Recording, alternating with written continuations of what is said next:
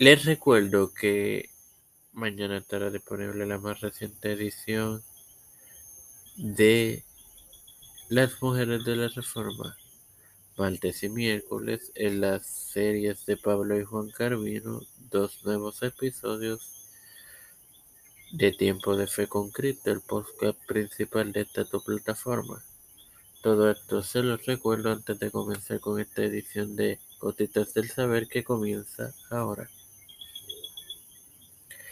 Este quien te habla y te da la bienvenida a esta octava edición de tu podcast Gotitas del Saber es tu hermano Mario Hermoso.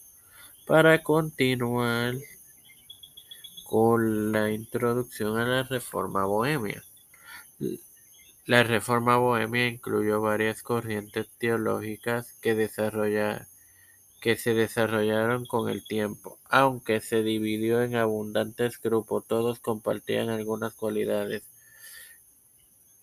como comunión en ambos géneros, disgusto por la riqueza y el poder de la Iglesia, énfasis en la predicación de la Biblia en un idioma vernáculo y, y en una relación inmediata con Dios y el hombre entre Dios y el, hombre, disculpen. Esta reforma incluyó especialmente los esfuerzos para reformar la iglesia antes del filósofo y teólogo checo Jan Hus, que su vida transcurriese cerca del 1378 y 1415. El movimiento usista con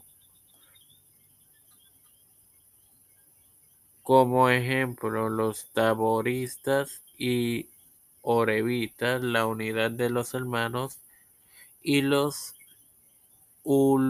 utraquistas o calixtinos. Sin más nada que agregar, te recuerdo que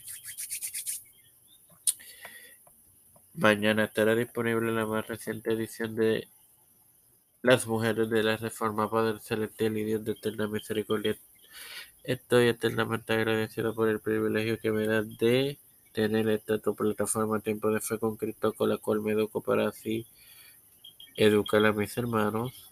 Me presento yo para presentar a mi madre, Alfredo García Garamendi, a Yerili Vázquez, a Fernando Colón, María Ayala, Linet Ortega, Yanalaini Rivera Serrano, eh, Stephanie Hernández. Eh,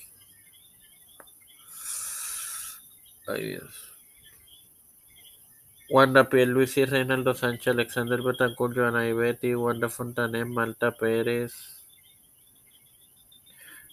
Las familias de Esperanza Aguilar, Melissa Flores, Cristian de Olivero, José Ruena Plaza, Edwin Trujillo, Edwin Figueroa Rivera, los pastores Víctor Colón, Raúl Rivera, Félix Rodríguez Smith, Pedro Pérez Urrutia, José Biden Jr., Kamala Harris, Nancy Pelosi, José Luis del Santiago, Rafael Hernández Montaña, Jennifer González Corón, todo líder eclesial y gubernamental mundial. Todo esto presentado en el nombre del Padre, del Hijo y del Espíritu Santo. Amén. Dios les bendiga y les acompañe, queridos hermanos.